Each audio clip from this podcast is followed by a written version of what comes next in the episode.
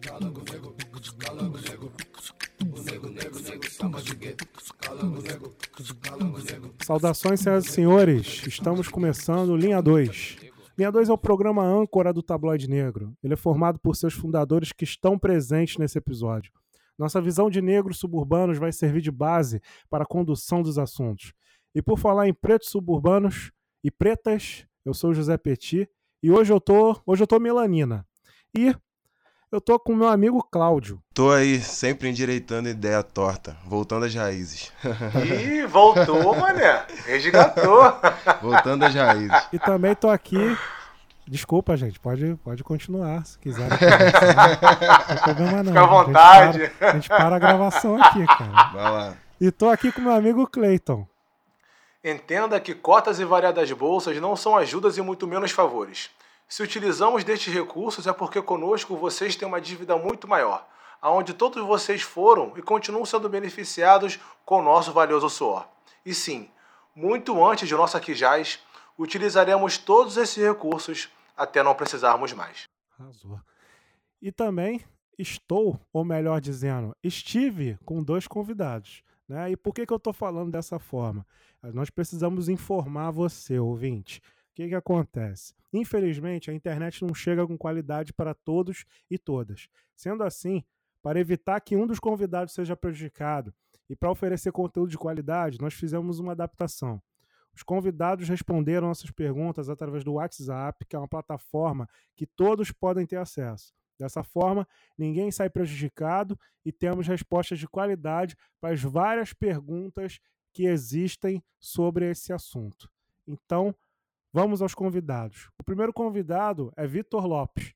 Ele é mestre em engenharia química pela Universidade Federal Rural do Rio de Janeiro e estudante universitário do curso de medicina na UFRJ. E a nossa segunda convidada é Andréa Mota, professora de língua portuguesa e literatura brasileira e coordenadora adjunta do Núcleo de Estudos Afro-Brasileiros e Indígenas do Instituto Federal do Rio de Janeiro, campus Nilópolis. Ela também é membro da Comissão de Heteroidentificação Racial do IFRJ, campus Nilópolis. Estes são os nossos convidados. Nosso patrocinador é a BJ Plus Design, nosso site é www.tabloidenegro.com. Nossas redes sociais estão identificadas como arroba tabloide negro e temos o nosso grupo no Telegram, caso você queira é, interagir conosco. E temos também o nosso Apoia-se, onde você pode contribuir para o desenvolvimento da mídia tabloide negro. O tema de hoje é cotas e chamamos meu amigo Clayton para uma breve introdução sobre o assunto. Nobody pray for me. It been a day for me. Yeah, yeah. Antes de falar ou discutir sobre cotas, é importante saber: você ouvinte, acredita que existe racismo no Brasil? Se a resposta for não, no Brasil não tem racismo não. Racismo tem lá nos Estados Unidos, na África, aqui não. Aqui no Brasil todo mundo vive em harmonia.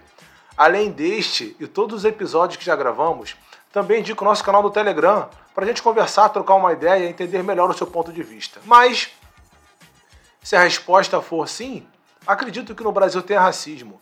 É importante ressaltar que um dos princípios para compreender o racismo é concordar que existem classificações raciais.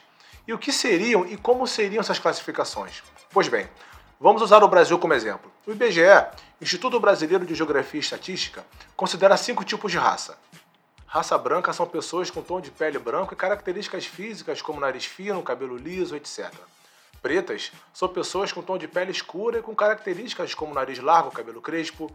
As pardas são pessoas com tom de pele e traços físicos que não se classificam nem como brancas nem como pretas, nem como indígenas e nem como amarelas. Ou seja, o Brasil, por ter um histórico de miscigenação forçada, herdou como característica as pessoas com traços físicos misturados. Então, pessoas sem traços característicos de uma só raça são classificadas como pardas. Indígenas são pessoas com tom de pele e traços físicos como pele escura avermelhada, cabelo liso de cor escura. Amarelas são pessoas com ascendência oriental, japoneses, coreanos, chineses. Perceberam que até o momento não foi usada a expressão negros? Isso porque o IBGE se baseia na cor da pele, e sendo assim, este órgão considera que o somatório de pretos e pardos resulta a quantidade de negros. Então, a partir de agora, este termo será utilizado tanto na introdução quanto ao decorrer desse episódio. Bem, após essa contextualização, vamos seguir com a introdução. Pessoas brancas, historicamente, detêm poder e meios de controle sobre outras raças. E pessoas pertencentes à raça branca têm condições de manter, criar benefícios e privilégios para si. Como contrapartida, criam dificuldades e desfavorecimento às pessoas pertencentes às demais raças. Um adendo. Para quem tem um discurso, não existe racismo porque biologicamente não há distinção de raça. Somos todos pertencentes à raça humana. Então, não tem como uma raça ser superior à outra. Vamos lá. O que está em discussão não é se somos iguais biologicamente, até porque isso é verdade. Já foi comprovado cientificamente lá no século XVIII. O racismo do qual é discutido não é o biológico, mas sim o político, social, o cultural, o econômico, porque através das condições sociais, culturais, políticas e econômicas, um determinado grupo de pessoas, geração após geração, continua marginalizado, sem garantias de melhoria de vida. E ao mesmo tempo, outro grupo continua se beneficiando de uma herança histórica que lhe concede privilégios. Mas quais são os privilégios que pessoas pertencentes à raça branca possuem? Pelo fato do Brasil ser um país com histórico construído à base da escravidão e do estupro, negros, desde que foram sequestrados do continente africano e trazidos para o continente americano, ainda hoje são vistos como malandros, preguiçosos, objetos de desejo sexual e muitos outros estereótipos que, além de não serem beneficiados, os colocam à margem de oportunidades igualitárias quando comparadas às pessoas pertencentes à raça branca. Isso porque seus traços físicos, como já falado anteriormente, cabelo, nariz, tamanho da bunda, tamanho do pênis, fazem com que os negros sejam vistos com bons olhos somente para desempenhar atividades em que o intelecto não seja primordial. Então, esse conjunto de informações e outras mais fazem com que pessoas brancas sejam consideradas mais capazes, não pelo seu intelecto, não pelo seu esforço, mas somente por serem brancas. E exemplificando na prática os tipos de privilégios destinados às pessoas brancas, temos como um dos principais pontos o acesso à educação, desde o ensino básico até o ensino superior. No ensino superior, a maioria dos cursos sempre foi composta por pessoas brancas, principalmente os ditos mais prestigiados, como por exemplo direito, medicina, engenharia. E o que se deve a isso? Será que é a competência de pessoas brancas e a ineficiência ou baixo intelecto de pessoas pretas? Ou será pelo fato de algumas dessas pessoas terem tido melhores oportunidades, enquanto outras, dentro de suas próprias condições, não conseguiram sequer pagar para realizar a prova, quanto menos um curso pré-vestibular? Essas perguntas serão respondidas no episódio de hoje, onde falaremos não somente sobre cotas, comentaremos também sobre ações afirmativas, que é um conjunto de ações mais amplo, que engloba a política de cotas, acesso a cargos públicos, auxílio financeiro para custear parte da mensalidade em instituições privadas, como já deu para perceber por essa introdução, esse é um assunto longo, extenso, e por isso será dividido em duas partes. Hoje falaremos mais sobre o conceito de política de cotas e ações afirmativas. Já no próximo episódio, falaremos sobre a aplicação, assim como casos reais destes assuntos. Peguem a caneta esferográfica azul ou preta, lápis, borracha e dá o play no LIA 2, porque hoje o assunto é cotas. Ok, começando esse tema. Vamos ver aí o que que o Cláudio trouxe para nós, né? E o que que os especialistas disseram sobre essas questões. O que que você tem aí, Cláudio? Então, é, vou começar aqui com uma pergunta que eu quero ouvir um pouco a Andrea e o Vitor. Por que cotas raciais existem? A lei de cotas existe para fazer uma reparação histórica. E eu pego logo esse termo, reparação histórica, que está na boca do povo, as pessoas sempre falam disso e se questiona muito, mas que reparação histórica é essa de que, de que esse povo preto fala tanto? Então, para entender essa reparação histórica, nós precisamos pensar em qual foi o impacto do processo de escravidão na educação das pessoas negras. É isso que está sendo reparado. Existe um processo que nos tirou da escola. Então, vamos pensar que foram mais de 300 anos de escravidão e as leis educacionais até 1988 não davam conta da nossa inserção no sistema educacional. É isso que está em questão, é essa reparação histórica. Então, se nós olharmos para as leis anteriores à lei de cotas, nós vamos parar, por exemplo, na lei lá de 1824, em que garantia o direito à educação de todos os cidadãos. Mas quem são esses cidadãos com direito à educação? São os cidadãos portugueses, seus filhos e negros libertos. Então, qualquer português e seus descendentes tinham acesso à educação e os negros libertos. Porém, se tivessem rendimentos, se tivessem posses e se tivessem 800 mil réis disponíveis para pagar por aquela educação, porque nós não estamos falando de uma educação totalmente pública, não é disso que nós estamos falando. Né? O negro tinha que ter, ele tinha que ter posses, tinha que ter uma fonte de renda e tinha que ter guardados 800 mil réis. Os africanos que moravam no Brasil, obviamente, esses não tinham direito à educação. Então era para os negros libertos desde que tivessem todos, é, desde que preenchessem a todos esses requisitos, mas não fossem africanos. Então eram negros libertos brasileiros que tinham direito a essa educação. Havia uma outra questão também. No Rio de Janeiro, e aí estamos falando no Rio de Janeiro, lembrando que Rio de Janeiro é a corte, né? 1824, Rio de Janeiro é a corte. No Rio de Janeiro haveria, logicamente, a mesma lei, porém, aqui no Rio ia ficar de fora do sistema educacional quem tivesse uma doença infecto-contagiosa e qualquer negro, mesmo que fosse um negro liberto. Então estava lá, na Constituição de 1824, a educação era direito de todos os cidadãos, incluindo os negros libertos, desde que preenchessem lá aos três requisitos. No Rio de Janeiro, seguindo a contramão do que essa lei imperial dizia, o negro mesmo que fosse liberto, não poderia participar do sistema educacional. Então, quando nós falamos em reparação histórica, é também disso que nós estamos falando. Nós fomos privados deste sistema educacional. Além disso, além dessa lei de 1824, havia uma lei de 1850 que ficou conhecida como Lei de Terras, que dispunha sobre o direito à propriedade de terras. Ora, de acordo com esta lei de 1850, negros não poderiam ser proprietários de terra. Tá? Então é bom a gente lembre disso. O negro não tinha direito à propriedade de terra e assim permaneceu na virada do século XIX para o século XX. Pois bem, em 1968, nós temos, então, promulgada a primeira lei de cotas no Brasil. Porque a lei de cotas de que nós estamos falando, que é essa de, 2000, é, de 2012, é a segunda.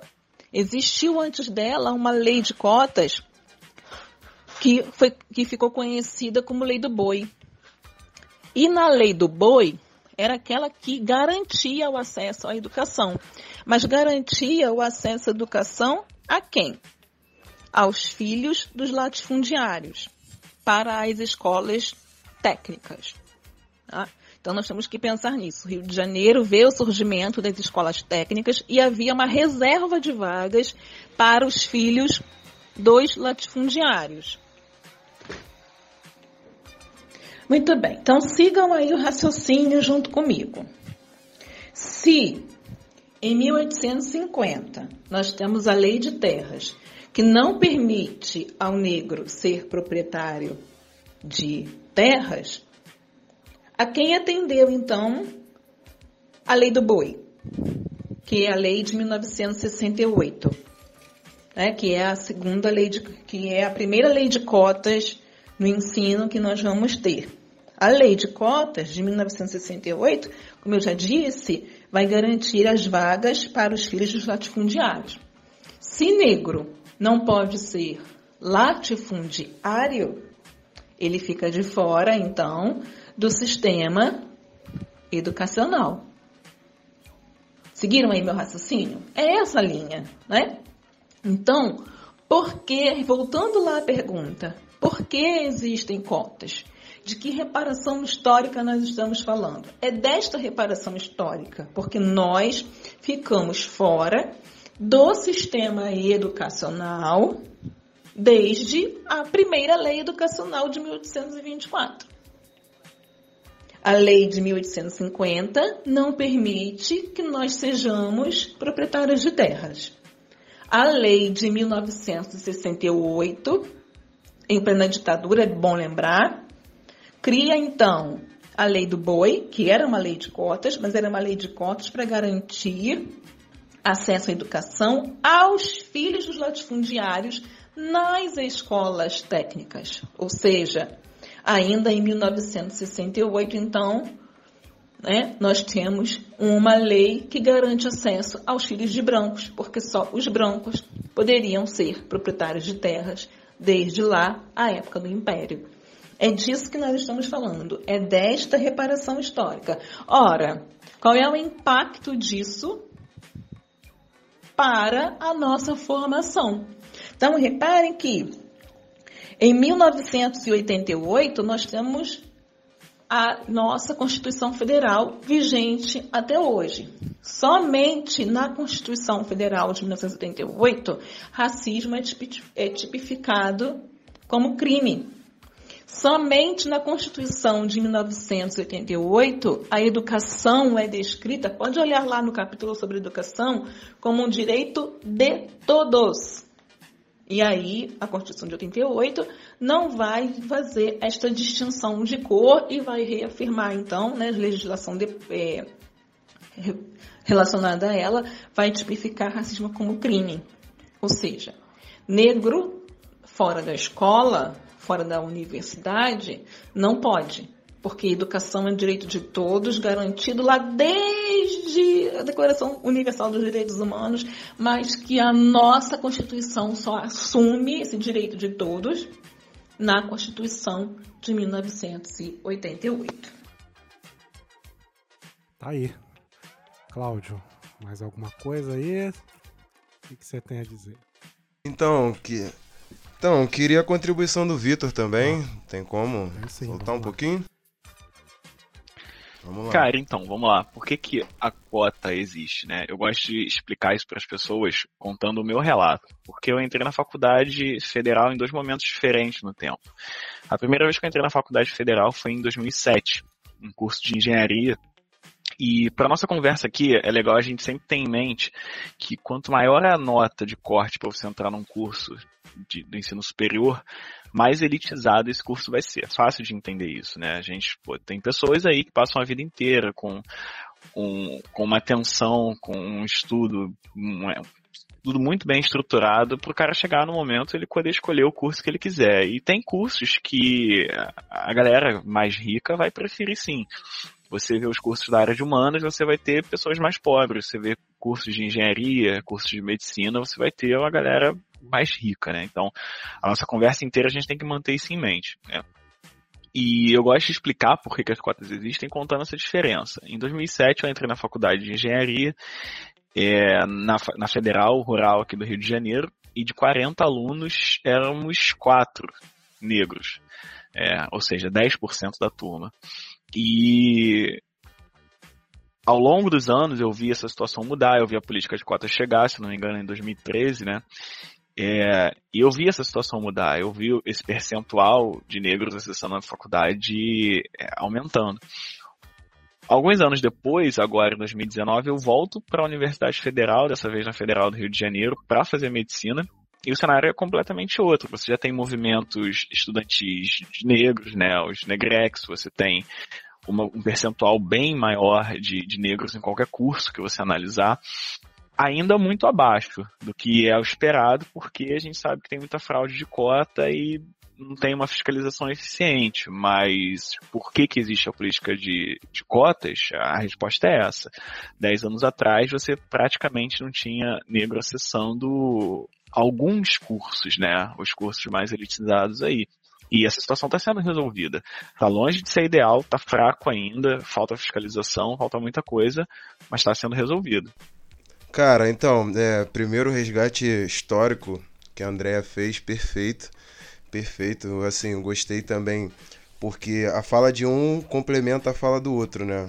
A Andrea fez um resgate histórico explicando tudo, desde o do século XVIII, XIX, e o Vitor falou sobre uma, sobre uma questão real própria, que, que ele acabou vendo assim desde a época que entrou na faculdade. E eu só vou complementar também a fala dos dois, porque assim, eles já pegaram até os dois tópicos que eu. as duas perguntas que eu ia fazer. Primeiro, a, a- por que as cotas existem, né? As cotas raciais, os dois responderam muito bem. E a dívida histórica, que a Andrea falou muito bem, cara. E assim, quando, quando falam de dívida histórica, para outras pessoas, né? Muitas pessoas brancas tendem a falar que não tem nada a ver com isso. Assim, se você parar para conversar com alguém, não é?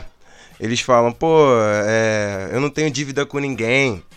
Assim, eu não, não, não era nascido não naquela época. Nada, eu não vou lá escravizar vocês, os familiares de vocês, assim mesmo. Exato, eu não tenho nada a ver com isso. Eu não posso pagar o preço é, por um erro. Os que admitem, né, que é um erro, é, que a escravidão foi um erro no caso, eu não posso pagar por um, um erro do passado, pelo erro do. Esse tipo de discurso a gente. Pelo erro do meu ancestral, esse tipo de, de discurso a gente ouve diariamente aí. Só que a dívida histórica é a tradução de tudo que o negro sofreu e que sofre até hoje, né? Se voltarmos no tempo, não é difícil entender que depois do fim da escravidão, é, como a Andrea comentou também, os negros eles foram jogados na rua, né? A partir disso, diversos fatores se agravaram, especificamente para a etnia negra, raça negra, chame da forma que achar melhor. Eu acho que esse ponto já derruba qualquer papo de que a, a cota deveria ser só para pessoas pobres. O negro, é, por todo esse histórico, acaba tendo um, um rumo direcionado para a pobreza, né? Ou então para uma história de superação, que as pessoas acabam normalizando. É, é aquilo que eu sempre pergunto, acho que eu já até comentei em outros episódios. É, quantos negros você conhece que são herdeiros? Você conhece algum negro herdeiro? Assim, pô, ah, esse amigo meu herdou casa em, sei lá, Copacabana, herdou um terreno em não sei aonde, herdou gado, cabeça de gado, por aí vai. Difícil.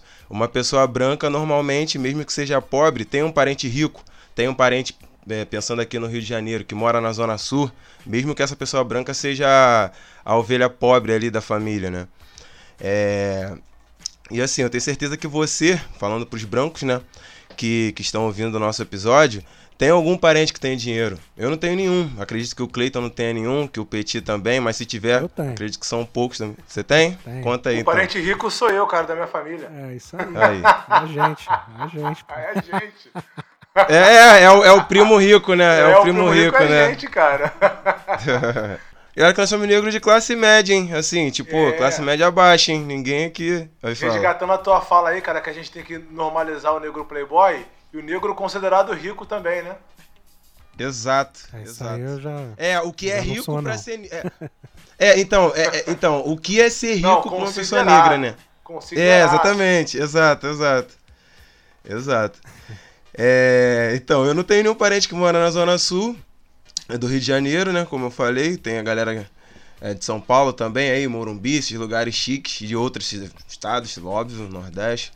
E eu tenho certeza que se você conhece algum negro com grana, ele, ele tem uma história de superação para contar. Essa é a tal de vida histórica. Por esses problemas que, que só cometeram a população negra, repito, somente, só a população negra. É, aí a gente pode discutir também outros pontos, mas isso aí foi só com a população negra. É, e a população negra, a maioria é nas favelas, né? Nos índices de, de pobreza. E acredito que eles, eles também podem fazer o mesmo questionamento que você, branco. É, o que eu tenho a ver com isso? O que aconteceu no passado? É, tipo, o que, eu- o que eu tenho a ver com o que aconteceu no passado? Eu não estava lá, eu não pude escolher. Aí fica aí a re- reflexão, né? É isso, gente. Minha, minha primeira parte é essa. É, cara, esse lance eu não tenho muito o que falar, não, cara. Vocês já explicaram tudo Nem aí. eu, irmão. Então, Ah, tá, já a palestra já foi dada onda. aí, a André já deu, explicou tudo aí, entendeu? Não tem nem o que dizer. Ela deu o papo mesmo, ela deu o papo mesmo. Vai falar o quê? Pô, entendeu? Só se tu ver que não quiser aceitar, aí é outra história. né? E aí eu, Tá e aí eu Não, mas olha só, mas tem um argumento válido, assim, pra contrapor o que ela disse. Pode falar que é mimimi. é isso aí, pô, isso aí. É muito mais é- fácil, é né? É muito mais fácil. A pessoa é um fala que é mimimi, aí eu mando um meme, um meme pornográfico e tá tudo certo, pô. Exato, aí, pô. exato. Isso aí. Aí tá tudo a discussão resolvida. Cleito, o que, que você trouxe pra calma nós aí? rapidinho. Ah, tem coisa aí pra falar? Fala aí. Ah, Não, só uma problematização. Se fosse uma mulher branca falando, ela iria ser a fada sensata. É verdade. Com Com certeza, certeza. com certeza. É, mas. É, é assim. Não, não, não. aliado, des- né? rap- Rapidinho, não, tem que É comentar aliado, isso, né? tem que comentar isso. Não, Mas- Ah, Não, não, não. Se fosse uma pessoa branca, seria assim, tipo, coisas que a gente já fala há anos, grita, esperneia, faz podcast. Aí chega uma mina branca. Não, gente, ó, as cotas raciais existem porque existe uma dívida histórica com os negros. Todo mundo. É! Já viu aquele, aquele vídeo? Aí todo mundo. É! É! Os negros foram escravizados, gente. Eles sofreram por não sei quantos anos, pessoal. É, caraca, eu não sabia disso. eu não sabia disso. Mano, isso. ninguém nunca. Por que, que isso não. Por que, que ninguém fala isso na escola? Que- É, momento de descon- descontração, vai lá. Cleito, o que, que você trouxe pra nós aí, Cleito? Então, o material que eu trouxe é pra gente ter um pouco mais de embasamento. Não embasamento jurídico, porque a gente aqui não é advogado. Mas é bom a gente ter um pouco de noção de como, como foi a lei de cota juridicamente. A gente tem que entender que a lei de cota aplicada às instituições de ensino federal não é a mesma aplicada às instituições de ensino estaduais. Uma lei abrange todas as instituições de ensino federal, desde o ensino médio até o nível superior, e as leis aplicadas às instituições de ensino estaduais, elas variam de estado para estado. Então a gente tem uma lei para o ensino federal e leis diferentes para os ensinos estaduais de ensino superior. Então, o processo de ingresso de uma universidade estadual da Bahia, não necessariamente ele vai ser o mesmo aqui no Rio de Janeiro, no Paraná, enfim, em outros estados. E um outro ponto importante também, as cotas são raciais e sociais. Daqui a pouquinho a gente vai falar um pouco mais, mas é muito bom a gente ter em mente esses dois pontos de partida, que uma lei é para a instituição federal, há outras leis para instituições estaduais, e que cotas são raciais e sociais. Mais à frente a gente vai abordar um pouquinho mais sobre essas particularidades jurídicas da lei de cotas. Ok. É, e aí tem aqui a pergunta, né? Qual é a lei que estabelece o sistema de cotas? Aí você já falou, né, Cleito? A lei que estabelece, porque como eu falei que são duas vertentes, né, uma para federal e outra para estadual, a lei que rege o segmento das instituições de ensino federal, ela é 12.711 do ano de 2012.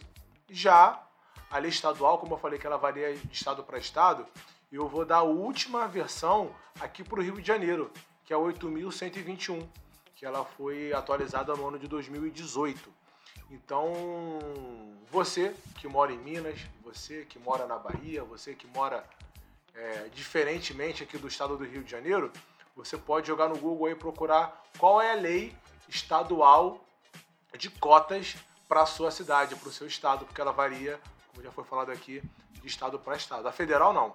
Se você. Federal tem procurar- áudio da Andréa. Beleza, então vamos, vamos Deixa eu botar aqui. a mestra. Bom, como eu já falei em alguns momentos, a lei que estabelece o sistema de cotas é a 12.711 de 2012, do governo Dilma Rousseff, e a lei 13.409 de 2016, do governo Michel Temer. Isso aí. Fora Temer. O... Deixa eu ver mais o que aqui. É, essas aí são as leis federais, né? E tem também outra pergunta, que é a quem é destinado, é, para quem é destinado esse sistema de cotas. Aí a mestra aqui também tem resposta. Deixa eu botar aqui. Existe um equívoco quando nós falamos sobre lei de cotas, que as pessoas acham que lei de cotas é somente cota racial. Não é isso. A lei de cotas, ela é, é- essa lei, né, de- é 12.711 de 2012, ela não dispõe somente sobre cotas raciais. Ela dispõe sobre o ingresso nas universidades federais, nas instituições federais de ensino médio técnico, ou seja, institutos federais e Pedro II, e vai falar da distribuição de vagas.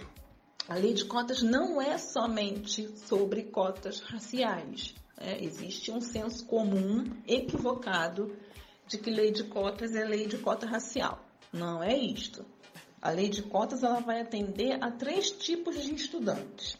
Ela vai falar dos estudantes originários da escola pública, ou seja, é aquele estudante que fez só o terceiro ano na escola pública e tentou a cota? Não, o estudante da escola pública que tem direito à lei de cotas é aquele estudante que cursou todo o seu ensino médio em escola pública. Existe um outro artigo que fala sobre a questão do rendimento. E aí sim chegamos à lei de cotas é, por cotas étnico-raciais, tá? Então a lei de cotas ela não é só para o aluno preto, ela é para o aluno da escola pública, baixa renda e para o aluno negro, pardo e indígena. Ok. E pelo que a gente viu ali também, Cleiton, tu tinha um lance ali também de portador de necessidade especial, né? Sim, é, como a gente já falou aqui, basicamente, toda vez que a gente falar sobre cotas, a gente vai tentar ao máximo aqui nesse episódio destrinchar entre estadual e federal. Em relação ao Estado, a gente vai estar tá focando mais um pouco aqui no Rio de Janeiro, como que foi feito a aplicação das divisões. De 100%, 45% das vagas elas são destinadas aos cotistas. Desses 45%, 20% a gente pode chamar assim de cota racial. Por quê? Negros, indígenas e quilombolas que são, vamos dizer assim, beneficiados com essa cota racial, 20%. 20% seria uma cota social, que são os estudantes que, que cursaram. São os estudantes que cursaram o fundamental e todo o ensino médio em escola pública. No nosso, na nossa realidade de hoje, quem é que cursa o fundamental inteiro, o ensino médio inteiro em escola pública? São pessoas pobres. Então, para essa, é, essas pessoas, para esses estudantes, 20% é, de cotas foram reservadas. E para o somatório de 45%, nós temos para pessoas com deficiência e filhos de policiais, bombeiros que foram mortos em serviços ou é, que foram mortos em serviço ou que estão incapacitados por conta do próprio serviço. Essa informação eu não sabia, só fui saber para a pesquisa aqui do episódio, não sei se vocês sabiam também, né? Então a gente totaliza aí 45%. E o que, que a UERJ considera com pessoas é, é, para cota social? além de terem estudadas todo o ciclo fundamental e médio escola pública, o candidato também preenche um formulário socioeconômico para comprovar renda que não ultrapasse de R$ 1.497 por pessoa da família. Então, basicamente, essa é a configuração para ser cotista na UERJ, Universidade Estadual do Rio de Janeiro. Agora, para as instituições federais, como a própria André já falou, quem cursou todo o ensino médio, instituição pública, pretos, pardos e indígenas, no caso aqui, pretos e pardos a gente pode agrupar como negros, né? E pessoas com deficiência.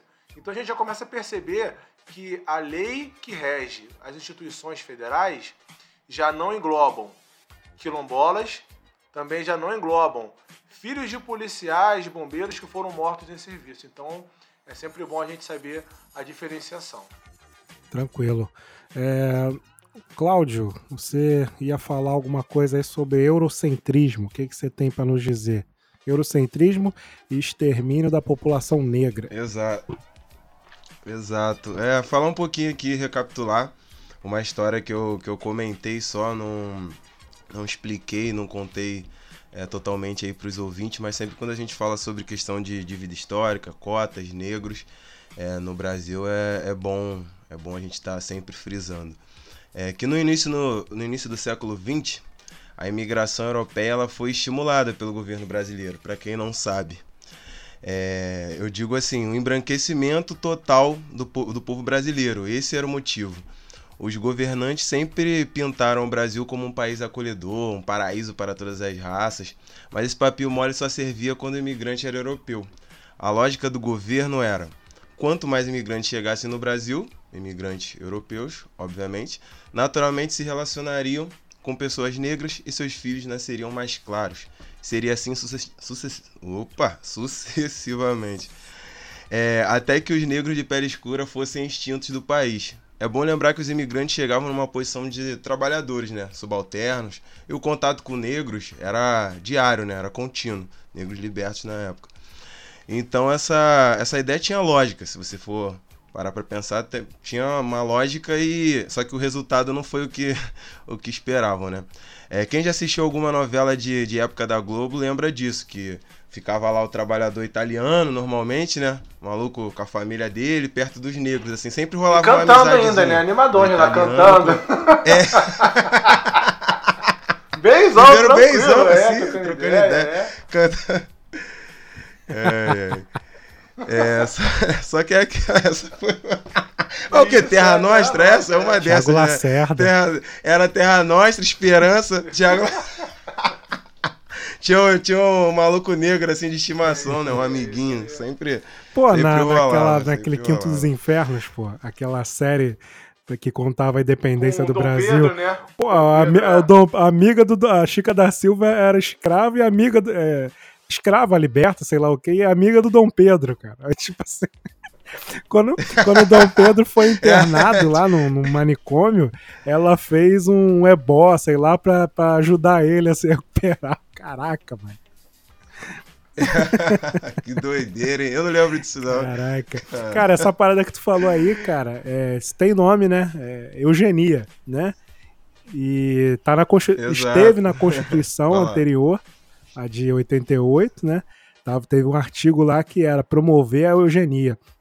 E nessa lei de incentivo à imigração aí, eu lembro que eu tava lendo essa lei e tinha uns artigos muito interessantes, que assim, era incentivava a imigração, né? A migração desses europeus. E aí tinha um termo que falava assim: referente a asiáticos, tem que pedir autorização a não sei quem, não sei o quê. Caraca, vários Sim, é uma esqueminha. doideira. E Vou- teve um grupo, tem uma história também, não sei se essa história é real, mas teve uma história aí que um grupo de negros está que de- do- ah, foi eu mal, foi falar mal. isso, não sabia, eu vou falar sabia. isso. Calma aí, calma aí. Fala aí, Tranquilo, aí. mas é isso. Eu sei, eu sei. Mas só eu vou falar e você complementa. Só pegando o gancho aqui do Petit. É, do mesmo jeito que o Brasil, o, o governo né, brasileiro pintava né, esse lance de país do. E é real, a história é real, Petit. Você estava em dúvida, a história é real. É real mesmo. É, pintava essa. Tava o Brasil como paraíso de todas as raças, né? Um país acolhedor. Do mesmo, do mesmo, da mesma forma que essa história chegou pro europeu, acabou chegando também para os negros que moravam nos Estados Unidos. Só que, que tinha um detalhe, né? Esses já estavam organizados, eles ficaram animados, né? Pô, aqui onde eu moro é uma merda, esculacho é eterno. Eu já, já tenho meu grupo aqui, tô ligado como a situação. É, como eu posso, vamos dizer assim, né? Mudar a minha situação. Pô, vou partir para um país tropical, tranquilo, legal, que é o Brasil. É, eles, eles ficaram animados, né? Quando leram isso no em alguns jornais da época, um país tão maravilhoso, pô, vou partir para lá. Eles decidiram vir em massa para o Brasil. Só que quando a notícia chegou para os até os governantes brasileiros, o, o desespero bateu, né? Porque chegariam grupos negros organizados, essa fama dos negros estadunidenses já era, já ecoava em outros países, né? Que eram negros rebeldes, né? Vamos dizer assim, diferente do- dos daqui. Aí o governo brasileiro pensou o quê? Pô, os governantes, né? Pô, se esses negros chegarem aqui, vão se juntar com os negros brasileiros e, pô, vão estimular. A galera aqui é tranquilona. não Esses digo negros assim, maravilhosos. Tranquilona não no sentido aqui de que não tá lutando. Tabelando, tabelando.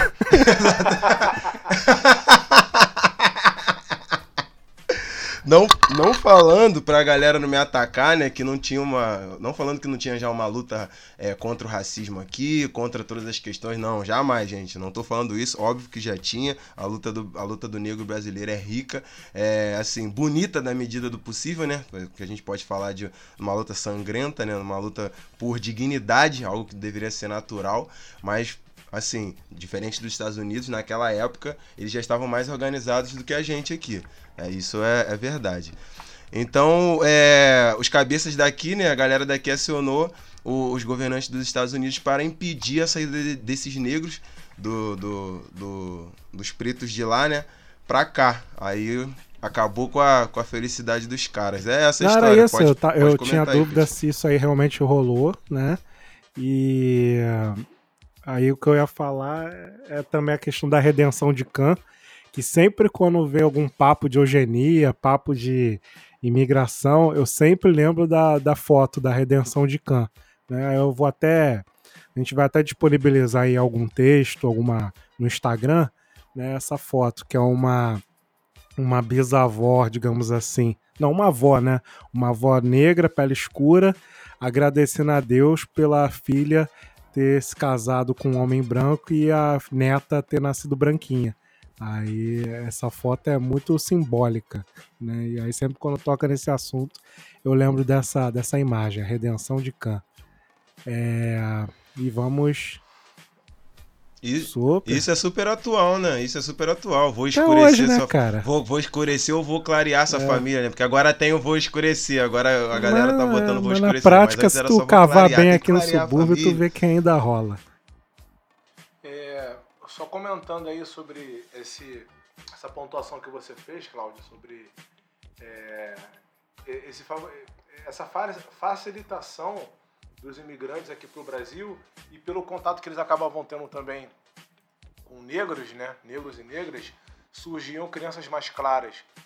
É bom a gente entender que a maioria, se não todas as relações, não eram consensuais, né? Elas eram forçadas. Estupro. Então, quando a gente fala que o Brasil é um país mestiço, a gente tem que entender que essa mestiçagem, se no início do século XVIII, ela foi a base do estupro. O Brasil ele foi construído à base da escravidão e do estupro. Com Até certeza. o professor doutor antropólogo Kabengele Munanga tem um livro chamado Rediscutindo a Mestiçagem no Brasil e ele bate muito de frente com a tal da democracia racial. A gente talvez fale aqui durante o episódio que essa convivência é, muito sadia, harmoniosa entre brancos e negros, que sempre foi assim. Né? Então, escritores contemporâneos aí, que são bem aclamados pela crítica, eles compartilham dessa visão de democracia racial, que é muito perigosa, porque acaba escondendo que essa mestiçagem, a base dela, a origem dela é do estupro. Então a gente tem que ter isso em mente. Então quando você for chamado de mestiço, que nós somos é, um país que onde não tem negros, onde não tem brancos, saiba que o Brasil todo mundo Todo tem sangue- mundo tem Pois sangue é. negro. Maior mentira que eu já vi na vida. Todo mundo. Não, não, gente, não. A escravidão foi logo ali. Tem pessoas, muitas pessoas, que tem só sangue negro ou Desse sangue jeito. branco na família. Digo assim, ah, ah, fiz a, a minha não sei o que, de gene- blá, blá, blá, blá, que tá na moda hoje em dia. Acho super interessante, tá? Não tô ironizando, não. Quero fazer a minha também. Só que, assim, aí você tá fazendo um resgate muito grande, muito grande, muito além. Aqui a gente tá falando do que o meu tataravô, sei lá, era escravo, tá ligado? É então, assim, é uma realidade ali. Então, esse lance tem o sangue branco, tem o sangue negro, pode até ter. Se puxar a árvore genealógica, óbvio, pode ter, claro. Mas, assim, a realidade é que existem famílias brancas, existem famílias negras. Que viveram com essa realidade. Realidade branca e realidade negra. Você falou negra e desse teste branca. aí Então, é de isso. genética, eu fiz, né? De tudo lá deu 76% do continente africano e 16% europeu. Eu posso falar que eu sou europeu? Eu posso falar que eu sou É, europeu, irmão? tipo Vai isso, lá no né? consulado É. perguntar. Também tem sangue Isso, branco nas você pode minhas pegar veias, cidadania. pô. Falar assim, não, ó, é. eu tenho 16% aqui da Pô. região ibérica. que Aí o cara vai perguntar Seria a qual é o Espanha, sobrenome? Sei lá. sei lá. Sei lá, pô. Quero nem saber. É isso aí, cara. Então, e vamos prosseguir. Cara, agora, Clayton, temos aí a questão é, referente ao porquê das cotas. É, por que cotas para negros ao invés de pobres? invés de pobres. né? Aí o Clayton já até É. respondeu a pergunta. Isso é basicamente isso aí Né? mesmo. Já tem até algumas perguntas aqui em sequência, né? Tem essa que você acabou de falar. Quem realmente tem direito às cotas, a gente também já deu uma, uma, uma explanação. E uma outra que é sou cotista, mas não tenho baixa renda. Então, a gente comentou brevemente que também tem estudantes que ganham acima de um salário e meio eles também têm direito a cota. Calma aí, calma aí. Não é, não é só ganhar, não, mano. É, é da família, né? É renda per capita. É, E é- não, é- eu, eu, eu ia Ah, complementar mal, agora. É, a, a pessoa que ganha acima de um salário e meio, por pessoa dentro da família, ela também tem esse direito a, a ser cotista. Dá uma olhadinha aí no edital do concurso que você quer fazer, que ela com certeza está explicando as condições. Quando você ouvir alguém falar que ah, as cotas deveriam ser para pobres, as cotas não deveriam ser somente raciais. Tá lá, existe. Cota para Só ler um pobre, pouquinho, gente. Só também. ler um pouquinho. Só ler um pouquinho. É aí. simples, com todo respeito. Cara, nem lê, cara. Tipo assim, tem, já tem até o meme, cara. Já tem até o meme aí, o, o- a ilustração que, o- que o Cleito forneceu aí. Não, meme não. É um. É um. É um... Eu falo meme no sentido de, tipo assim, da simplificação Ah, da tá. informação. Sim, entendeu? entendi. É. É, praticamente um meme aquilo ali. Porque, porra, como se fosse um manualzinho É, entendeu? pra você botar no o bolso. cara ilustração meteu essa, boa. nem, nem discute. Manda no zap. Exato. Manda foto no zap, entendeu? Que vai ser basicamente isso mesmo. Aí. Pode prosseguir aí, Cleito. Tá? E a outra pergunta aqui, ó, por que cotas para ensino superior se o problema da educação é o ensino básico? Ah, Os esforços não deveriam ser concentrados no ensino básico, então, para isso aí eu queria ouvir os nossos convidados aí, Andréia e Vitor, que eles têm ok. a opinião deles. De fato, o problema da educação é o ensino básico. E aí, falando em ensino básico, estamos falando exatamente de quê, né? Estamos falando lá do ensino fundamental e do ensino médio. É disso que nós estamos falando. A legislação educacional brasileira vai falar sobre educação infantil e, o ensino, e a educação básica, que é o ensino fundamental e médio. De fato, existe né, é, essa divisão. Contudo, nós temos na lei de cotas, e aí eu digo que a nossa percepção sobre lei de cotas às vezes é equivocada, porque a lei de cotas ela contempla justamente quem? O início dela, a apresentação da lei, ela diz o quê? Dispõe sobre o ingresso nas universidades federais e nas instituições federais de ensino técnico de nível médio. Ou seja, ela contempla pelo menos parte da educação básica. Não é só o acesso ao ensino superior, é o acesso também ao nível médio. Arrasou. Tem o Vitor também. Vou botar aqui. E um outro argumento, cara, sobre essa questão ainda, né, de por que, que a cota é para o ensino superior e não para o ensino básico, é porque a gente está tentando resolver, inclusive, um, uma discrepância que a gente enxerga no mercado de trabalho. A gente sabe, a gente tem menos negros em cargos de liderança, em cargos gerenciais. Quanto mais a gente vai subindo na, no nível de educação, necessário para atingir determinados empregos, a quantidade de negros vai caindo vertiginosamente. Então, a ideia da cota não é só corrigir a questão da educação, é corrigir a questão ao acesso do mercado de trabalho, é corrigir o acesso a cargos é, de alta especialização. Então, o, uma cota para o ensino básico, por exemplo, não, não resolveria isso, né? Você não teria mais engenheiros negros porque você tem uma cota para que você tem uma cota, né, para ensino básico, por exemplo. O que inclusive existe, né? É, escolas como Pedro II, por exemplo, usam um sistema de cotas. Então, isso já meio que existe, mas o foco aqui, o problema que a gente quer resolver não é exatamente esse. A gente quer resolver o acesso a empregos de alta especialização, a gente quer resolver o acesso ao que acaba sendo invertido quando a gente chega no ensino superior. Então, por isso. Tá aí, Cleito. Deu aula. Arrasou. Aí, mano. Isso mesmo. explicou bem Deu mesmo. papo, hein? Explicou bem mesmo. Deu papo. Muito bem. Explanou. Sucinto. Mais algum comentário, Cleito, sobre isso? Não, negativo, cara. Não tem nem que comentar, não. Gente, só para especificar aqui é, aos ouvintes, a Andrea, gente, a gente chamou esses dois especialistas porque a Andrea, ela tá, digamos, do lado do, do, do, do professor, do lado da instituição, né? Ela é uma professora, ela faz, é membro da, da comissão, então ela é a pessoa que sabe as regras e como funcionam essas regras, né? O Vitor, já é um outro tipo de especialista, é o que joga o jogo, né?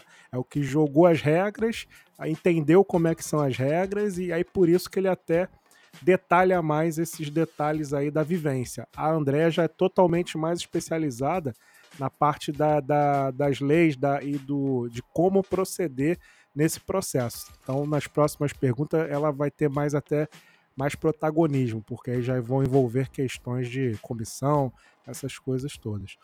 Cleiton, é, temos aqui mais outras perguntas, né? Só que já foram respondidas, Sim. né? Aí você quer comentar. Positivo, isso mesmo, é. Não, negativo, a gente pode seguir aí. Tá.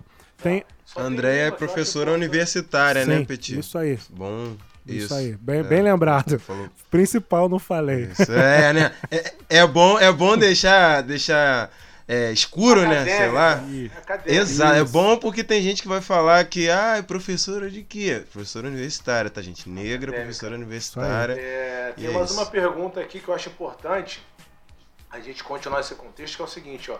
É justo fazer menos pontos e passar? Ah, é. E isso tirar a oportunidade de quem fica com mais. É, isso tirar a oportunidade de quem fez mais pontos? Isso. repete, repete a pergunta, também. por favor, Cleito. Repete porque essa é boa. Essa aí, essa é, eu quero ouvir os especialistas. É, essa é ótima. Repete aí devagar, pausadamente, que essa é legal. É justo fazer menos pontos e passar?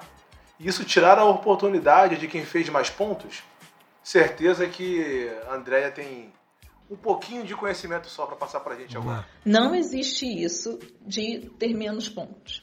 Não existe isso na legislação e não existe isso nos, nos exames vestibulares, nos seus editais. É outra, é, é outra coisa que dizem por aí, que é um senso comum, muito equivocado, de que o aluno cotista vai fazer prova diferente, vai fazer prova mais fácil, que ele vai ter que ter menos pontos. Não, não é isso. Não existe isso de menos ponto, né? Eu desafio é alguém a me mostrar um edital de nível superior em que isto apareça, dizendo que ele vai precisar tirar menos pontos ou que ele vai fazer uma prova diferente ou um processo seletivo diferente. Não é isso.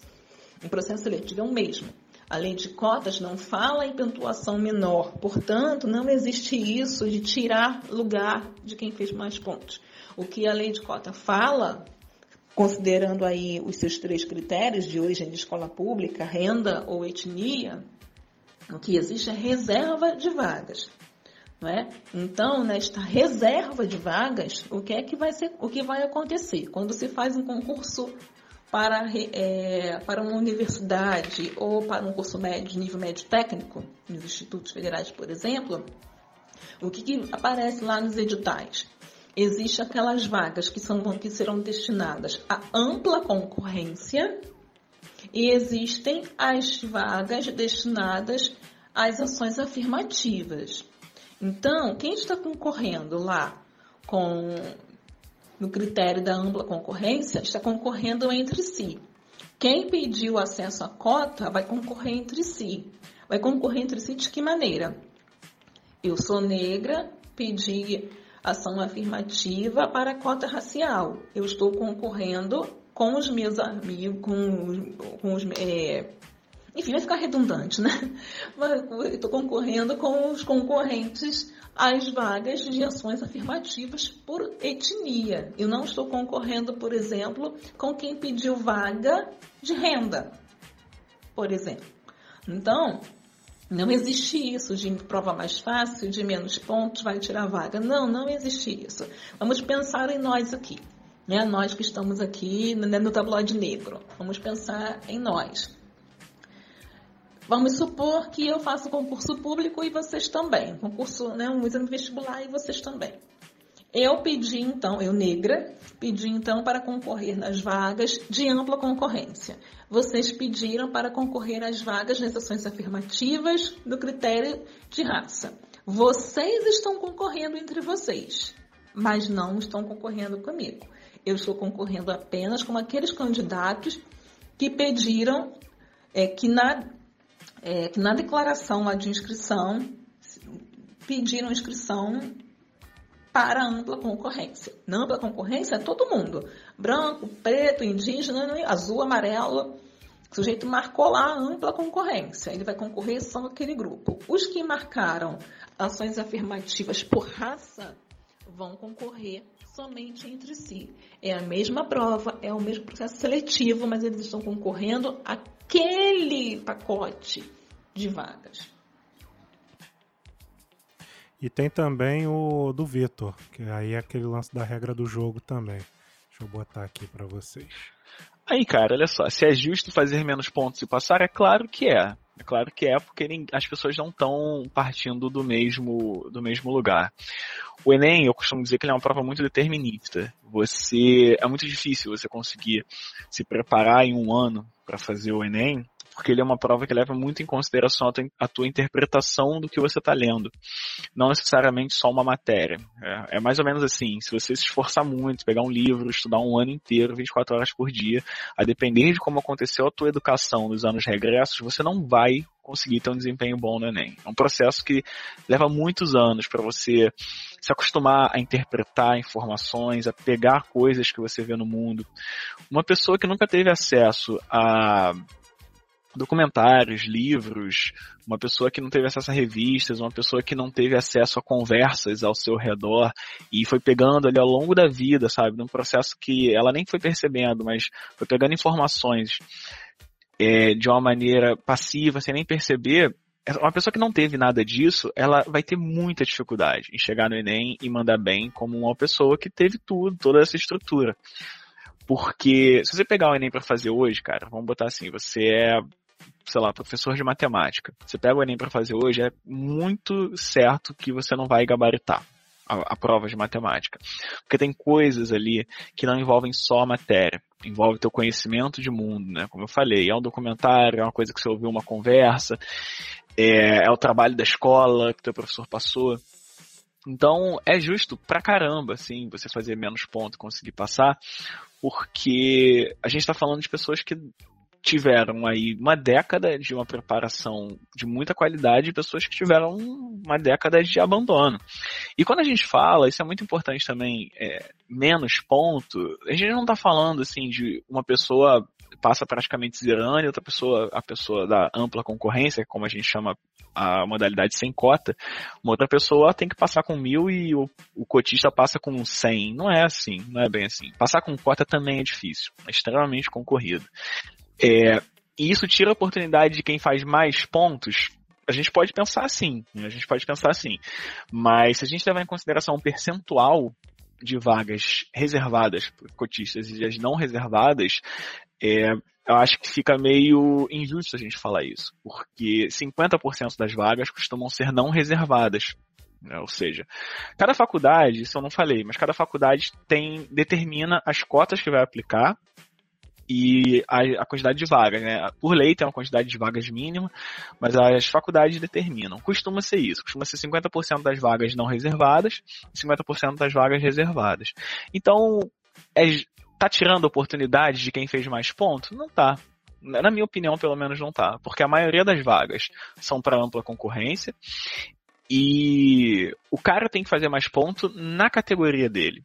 Por exemplo, eu quando fiz esse segundo vestibular para medicina, eu tava, eu trabalhava, eu chegava em casa e ia estudar 10 horas da noite até 2 da manhã, isso todo dia, né? E eu tava concorrendo com a galera da ampla concorrência, ou seja, não com os cotistas. E dentro da minha categoria eu tive que tirar a vaga de alguém. E se a gente pensar que a quantidade de vagas foi ampliada nas universidades, né, por causa do ProUni nos últimos anos, uma turma que antes tinha 50 pessoas, e essas 50 vagas, nenhuma delas era com cota, agora essa turma tem 100 alunos. Né?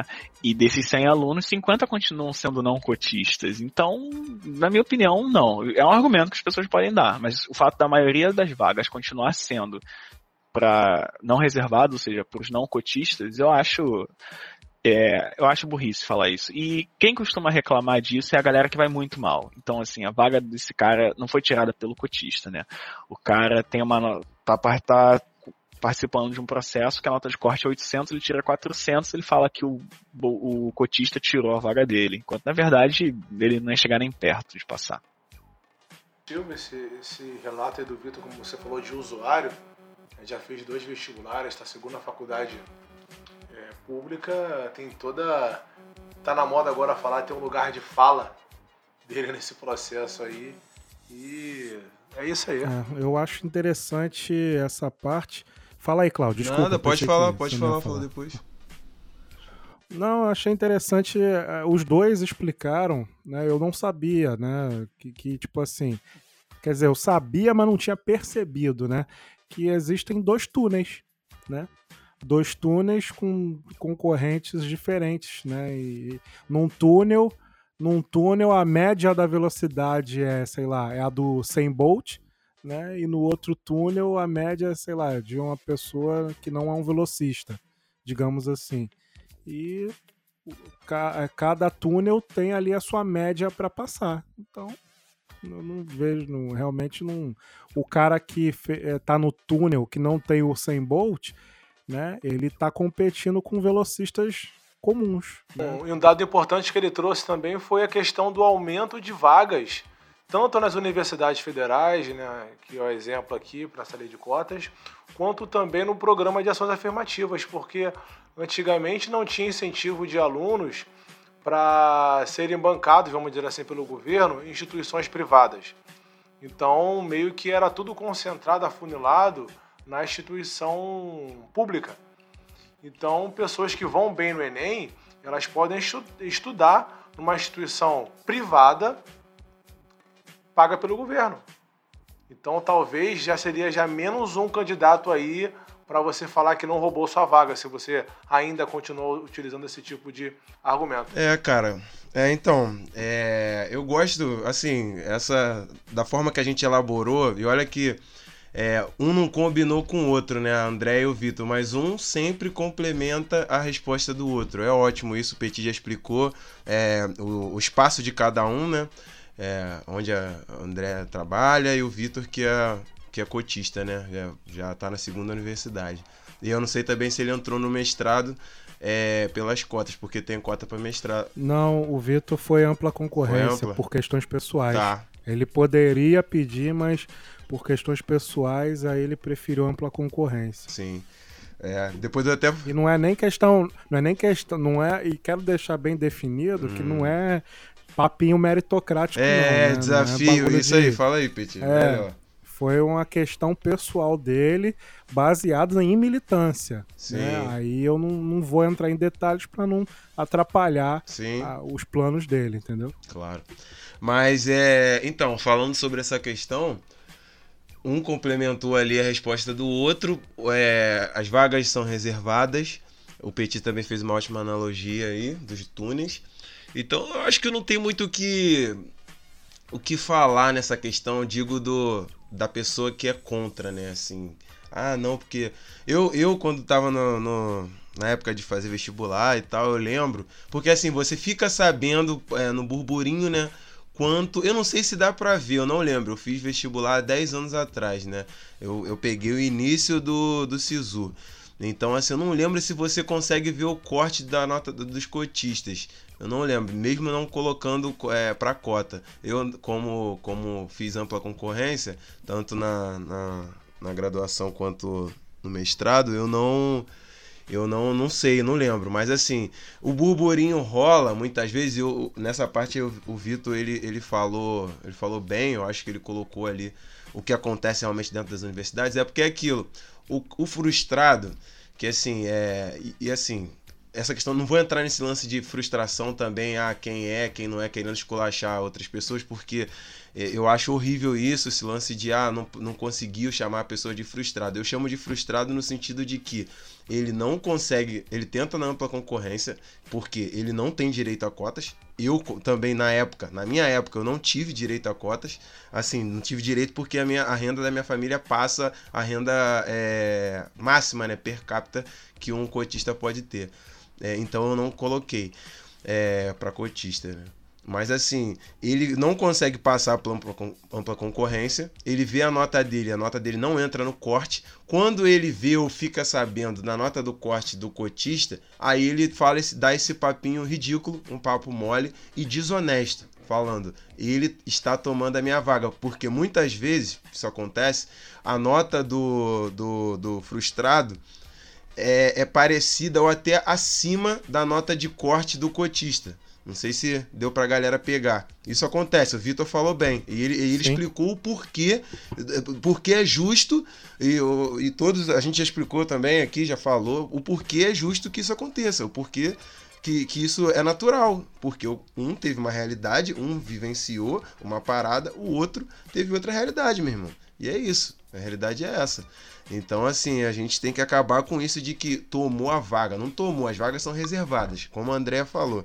Você entra no processo sabendo que aquilo vai que é daquela forma, que tem 20% para não sei quem, 20% para não sei quem e tanto para outra pessoa, para outra é, outro grupo de pessoas. Você já, já entra sabendo. Então não adianta chororô depois, né? Não adianta mimimi, né?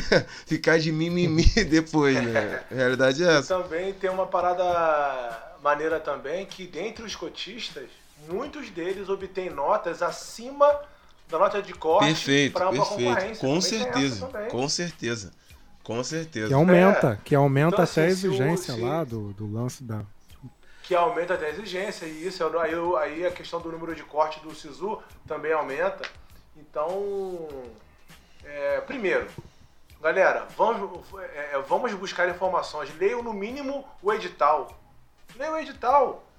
Leiam os resultados das últimas, é, dos últimos vestibulares, as notas, que talvez seja mais fácil pegar já um discurso pronto e ficar propagando, né? Mas nossa intenção aqui é justamente isso, é desmistificar esse senso comum, igual o Cara, André já e falou. tem um lance desse aí também, que a gente tá com. A gente tá partindo aí do, do raciocínio, que é o cara branco que tá reclamando, que tá chorando. Mas eu aqui no, no, no meu, na minha área de atuação, eu já vi gente que poderia entrar na, na, na cota, não entrou e meteu essa. Tá ligado? Não, ver como, assim? que- A pessoa, não- a Pra pessoa tu- não, não quis colocar para reservado ali, as vagas reservadas para cotista, ele não quis. cotas, ela não entrou pro esquema de cotas porque ela não, não sabia que poderia. Porque tem o pardo e o- e, o, preto, né? Ah, Sim, sim. Ela poderia entrar como parda, não sabia que poderia entrar como parda, não entrou, não passou e botou a culpa né, nessa- e botou a culpa nesse lance aí da, da cota. Ah, não passei por Não leu o edital. Aí é Então não leu o edital. Aí, pois é, aí tipo assim, aí a gente bota o cara, esse, essa pessoa como vacilona, como, ah, sei lá. é, mas não, a- a- a desinformação e o racismo estrutural é tanto que até a gente acaba caindo nessa, nessas paradas aí, entendeu? Uma pessoa que poderia usufruir aí do seu direito não usufruiu. Entendeu? Aí, Não, Sim. mas, mas essa pessoa, no caso, já que ela tentou o processo seletivo. Eu entendi o que você falou, Peti, só tô comentando nesse caso aí particular que você citou. Ela não leu o edital, porque tá lá. Tá lá. É, ia preto pardo, tá lá, indígena, falar, tá lá. só. Aí, se aí, for questão de é, ler ou não de- edital, Quem aí realmente é concurso, vítima. Cara, tem que Real- ler realmente edital, ela deu mole, realmente ela deu mole. Ela deu mole. Só é. que aí é aquele Falta bagulho, leitura cara. aí. A, a, a- a nossa. Tem que analisar também. A nossa, nós temos a cultura de ler edital, né? Tem que ver isso aí também, Sim. né? Mas tranquilo. É, realmente deu É, mole sim. Tipo, tipo, a pessoa ser contra, tá tranquilo. Eu conheço pessoas negras, é, pretas e pardas, que são contra. Isso aí, ok, ok. Eu, eu, eu acho que a pessoa tem total direito. Só que assim, aí já eu entro no ponto de deu mole dessa pessoa aí. Se a pessoa leu e, de- e pensou, não, eu sou contra, não vou colocar. Eu sou contra isso, não vou, eu não conheço ninguém que tenha feito. Até porque é, eu conheço o contrário. Diversas pessoas brancas que colocaram. Isso eu conheço vários. A gente vai É, falar, a gente vai vai falar, falar. vai falar. É, mas pessoas negras que, que tinham direito e não colocaram, não conheço nenhuma. Mas assim, é, é aquilo, ela tem o direito de não. Ah, não, eu não preciso, eu, eu, né, não preciso, entre aspas, né? Já que ela considera aquilo algum tipo de, sei lá, favor, esmola, com ela mesmo. Só que assim. Agora, falar que não, não- que não sabia, porque deu, uma- realmente não, não leu direito, como você falou. A gente pode, pode ter essa questão Aí da a cultura de não ler o seguinte, Fala, Cleiton. Aí a pessoa fala assim, não, eu não acho esse lance de cota uma, uma parada honesta, não, então eu vou sempre pra concorrência. Beleza. Chega em casa, liga o gato net. É, Ih, tem, isso tem essas aí- coisas, né?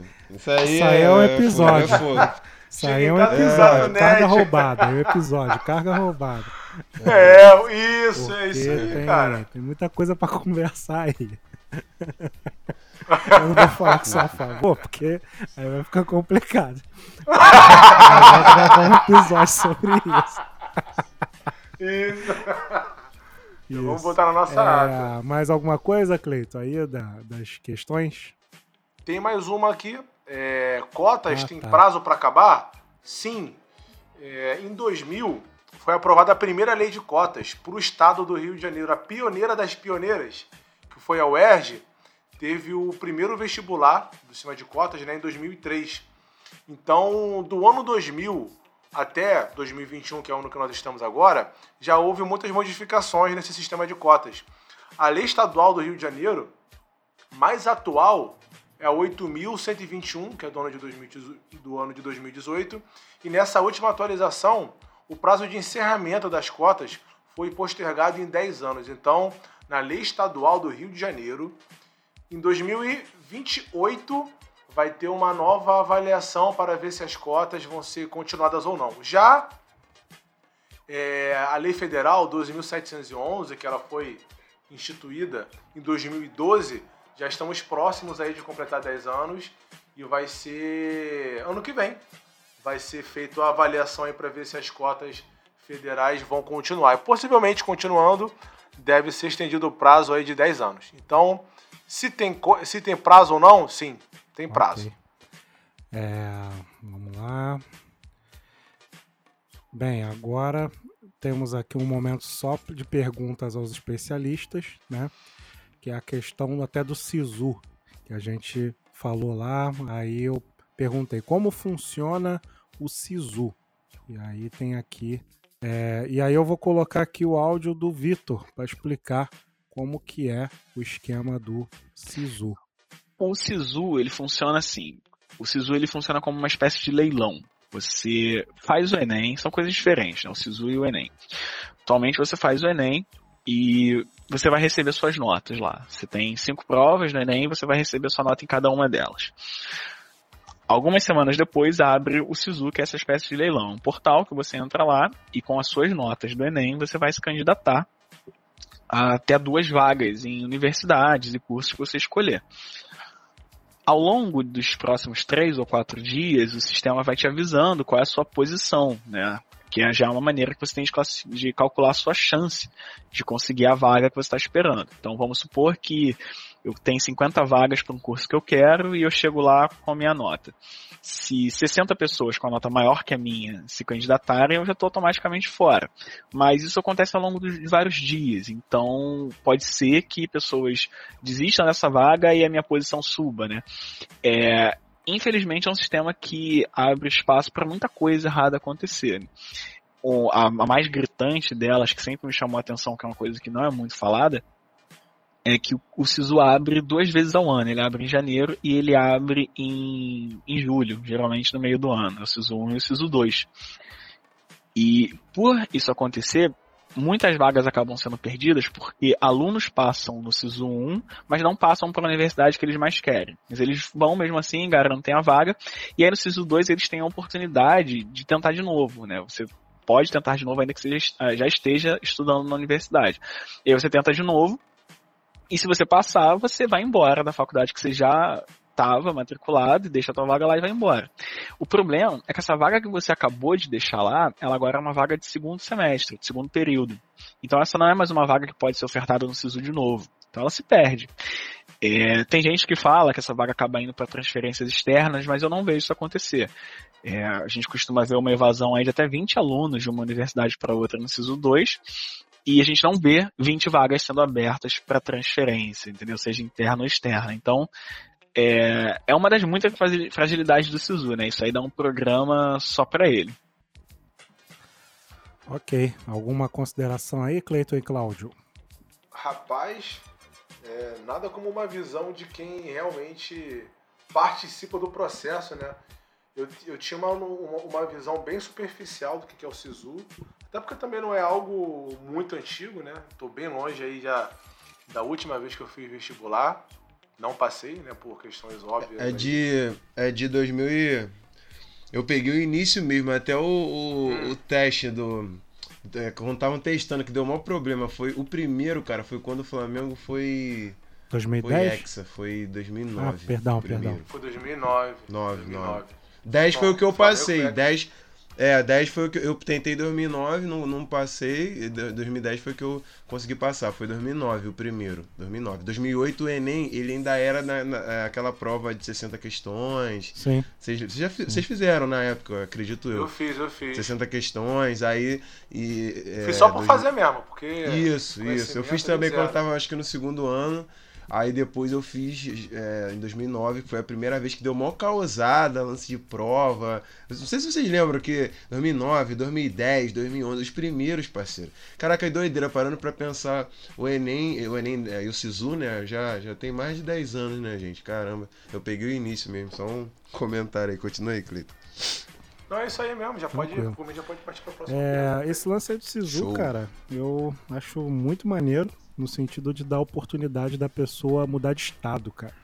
Eu vi muita gente mudando de estado aí, aproveitando essa oportunidade do, do Sisu e essa oportunidade do ProUni de estudar na, na escola particular, né? Aí eu acho que juntando os dois aí ficou algo muito bom. É, Na época do governo Eu de quem muito- mesmo? Em qual partido que era? Que eu não lembro. ministro da Educação, Não, não, partido. Fernando Isso, isso. Haddad. Ah, tá. Boa, obrigado. no governo Luiz Inácio Lula da Silva. Eu, eu- Diogo- eu ainda não emoldurei, mas pretendo emoldurar tava, na, tava na Dilma, tava na Dilma já, não? Dilma foi 2010 ou foi 2008? 2006. Ah, desculpa, é que assim, eu, eu só lembro do esquema do ProUni lá. Ah, tá. Aí era, foi no Haddad. que Ele que inventou, digamos assim. Claro, claro. Aí esse lance aí do, do Sisu, realmente eu não sei se foi na mesma época. Mas vamos lá.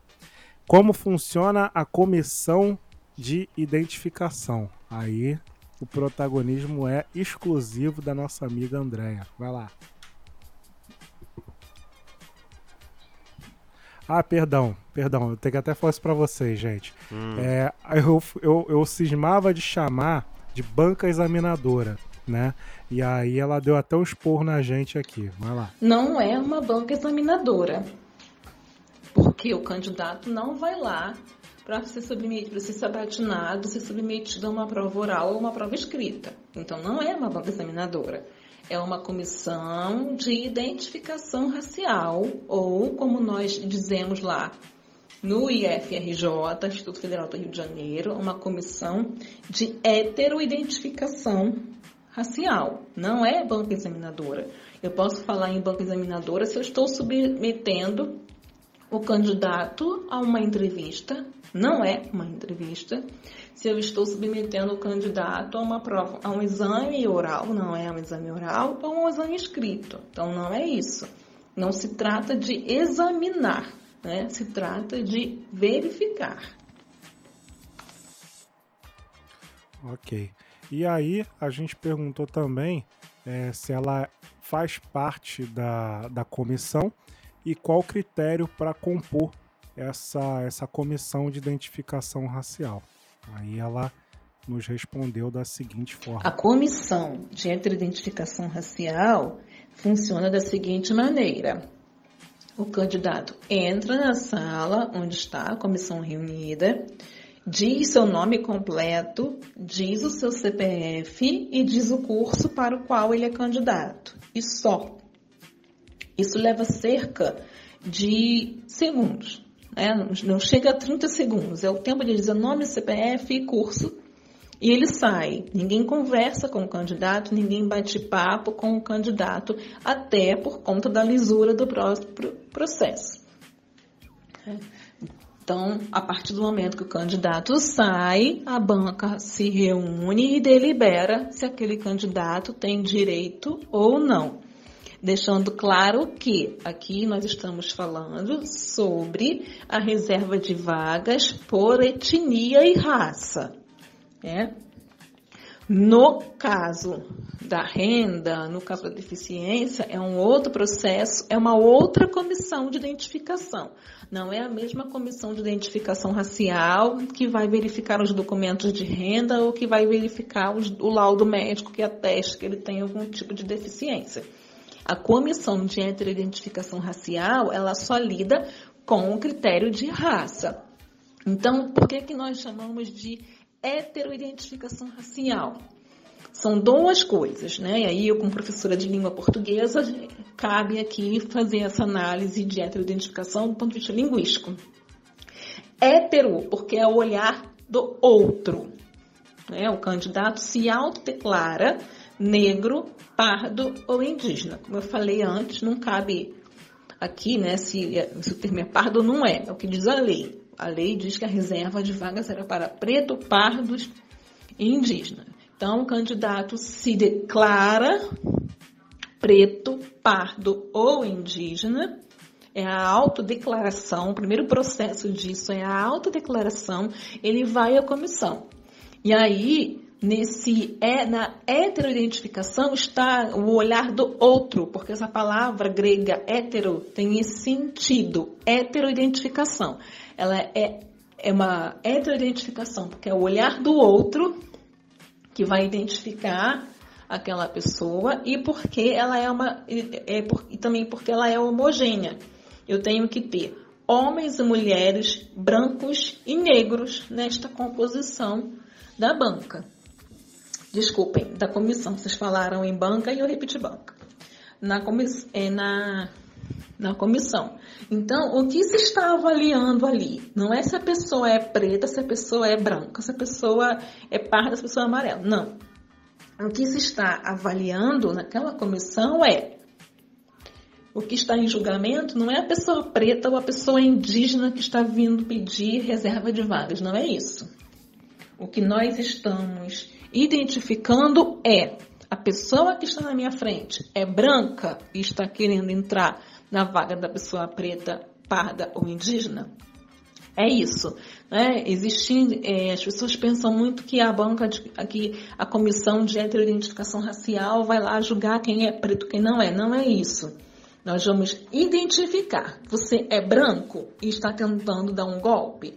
está tentando fraudar o sistema, está tentando fazer parte, está tentando entrar numa legislação que dá direito de acesso a preto, pardo e indígena, é assim que funciona a Comissão de Heteroidentificação Racial. Ok. E para finalizar, né, como funciona essa, essa comissão? Quem define os componentes é a chefia. No IFRJ, por exemplo, nós temos nas diversas comissões, basicamente os componentes dos núcleos de estudos afro-brasileiros e indígenas.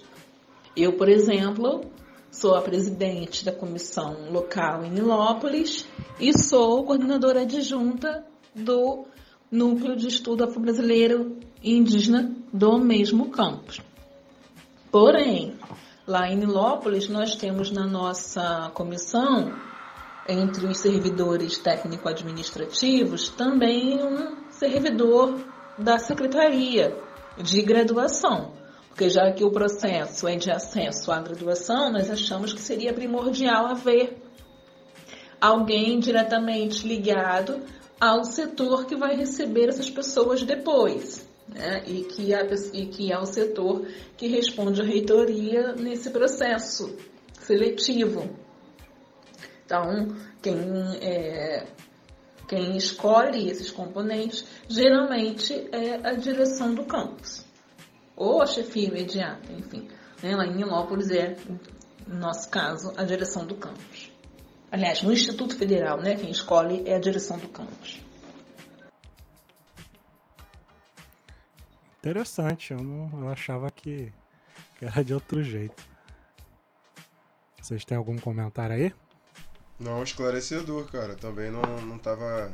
Não tava muito ligado, não. É. Eu achava noção, que rolava papo, que rolava conversa. Eu achava que rolava essas paradas todas. Caraca. É. Eu, não- eu não achava nada disso porque eu sabia que existia. Era uma banca examinadora, assim como você comentou aí, mas pela explicação muito bem feita da Andréia, não é uma banca examinadora, que não é nenhum tipo Exato. de exame. Então, a partir de agora aí eu já. Eu conheci. Super interessante, cara. Valeu a Eu pena. conheci um, um caso de uma menina que alegou ser. Eu não, aí eu não sei se foi parda ou preta. Eu acho que foi, alegou, alegou ser parda. E não passou. Não passou, não. Não foi identificada como parda. E Cuidado, Petit, que cuidado. cuidado, Petit, Ah. tô zoando. Tu falou, não passou, tô zoando. É mesmo, né? Cuidado. Repetiu várias vezes, André repetiu várias Mas vezes. aí que Pô, tá. não Mas é uma que tá um banca. interessante. Não é Mas uma tá comissão. treta. É, a, a, a Andrea, ela é da IFRJ. Esse caso que eu tô falando é da UF. E na UF, ela recorreu. Na UF, a, menina não foi identificada como parda, recorreu e depois foi identificada como parda. Entendeu? Aí fica essas lacunas que serão preenchidas no próximo episódio, né?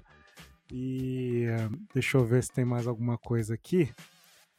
Todos os concursos públicos, em quaisquer níveis, precisam ter cotas? Vamos chamar a Andréa de novo. Sim, o ideal é que nós tivéssemos cotas é, em todos os concursos públicos em quaisquer níveis. Contudo, a Lei 12.990 de 2014, ela determina a reserva de vagas por etnia para aquelas vagas que são oferecidas nos concursos públicos, nos concursos públicos da administração pública federal. É, então, o texto da lei, ela diz que ela vai fazer a reserva de vagas, né? Reserva 20% das vagas ofertadas nos concursos públicos para provimento de cargos efetivos e empregos públicos no âmbito da administração pública federal, né? autarquias e fundações públicas. Ou seja, as instituições públicas federais são obrigadas a fazer uma reserva de vagas de 20%. Notem vocês que a quantidade, ou melhor dizendo, o percentual reservado nas leis que tratam do acesso à educação é um percentual de 50%. Então, nós temos que, deveríamos ter um, é, metade dos alunos oriundos de ações afirmativas. Lembrando, né, que, o sistema, que nossa, as nossas duas leis de cota, né, tanto a 11 mil, tanto a 12.711, contra, tanto quanto aquela outra que eu citei, que inclui os portadores de deficiências, eles, eles tratam de 50% da, de reserva de vagas. A lei de 2014 ela faz a reserva de vagas, porém somente 20% delas. E, e, aí nessa ela fala da reserva de vagas para a população preta, porque o que está escrito no texto é reserva aos negros, diferente do que acontece com as leis de reserva de vagas para a educação. Na reserva de vagas para a educação, quando o critério é etnia e raça, o que aparece lá é pretos pardos e indígenas. Na administração pública, para ser servidor da União, a reserva de vagas é de 20% aos negros e o texto é bastante claro em relação a isso. Ok. É, algum comentário sobre concurso público? Concurso público, é, eu, eu já não estou muito por dentro, não. Eu não, não tô, É, também não tô, tô ligadão, não. O que eu vejo é uma certa distância, cara. Não tenho muito o que comentar, não. Sei lá. Eu vejo muita distância. Eu vejo muita distância. Eu vejo, tipo assim, existe Como essa assim? lei, mas eu não, não vejo.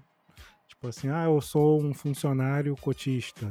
Eu nunca, nunca vi. Não, mas rola, rola Pois em é, todos eu- os eu- eu editais já que eu tentei, já assim. não- preparei uma Foram poucos. parte de português mas uma, uma uma aluna aqui no projeto e tinha essa questão da cota. Só que eu na prática nunca vi alguém que passou assim. Mas com certeza deve tem vários aí, né? Felizmente. rola, lá. rola. É. É, E que alterações, aprimoramentos você faria no sistema de cotas? Né? Aí eu vou chamar o especialista Vitor tá, da nossa contribuição. Olha, eu acho que alteração, aprimoramento, eu tô a gente está falando aqui basicamente mais de Enem e ensino médio, né? Uma cota me incomoda muito, que é a de é, ensino público independente da renda. Essa cota me incomoda porque ela abre o precedente para pessoas ricas que estudaram em escolas. Eu já falei isso, né? Mas pessoas ricas que estudaram em boas escolas públicas tenham acesso a, a um tenham acesso mais acesso facilitado ao ensino, ao ensino superior sem necessariamente precisar. E quando a gente vê as pessoas que estão acessando é, a universidade por esse tipo de cota, em cursos como medicina, por exemplo, a gente vê que são pessoas com poder aquisitivo bem maior, que fizeram ali um curso. Com relação a aprimoramento, essa aí foi a consideração do Vitor. Vocês têm algo a, a considerar?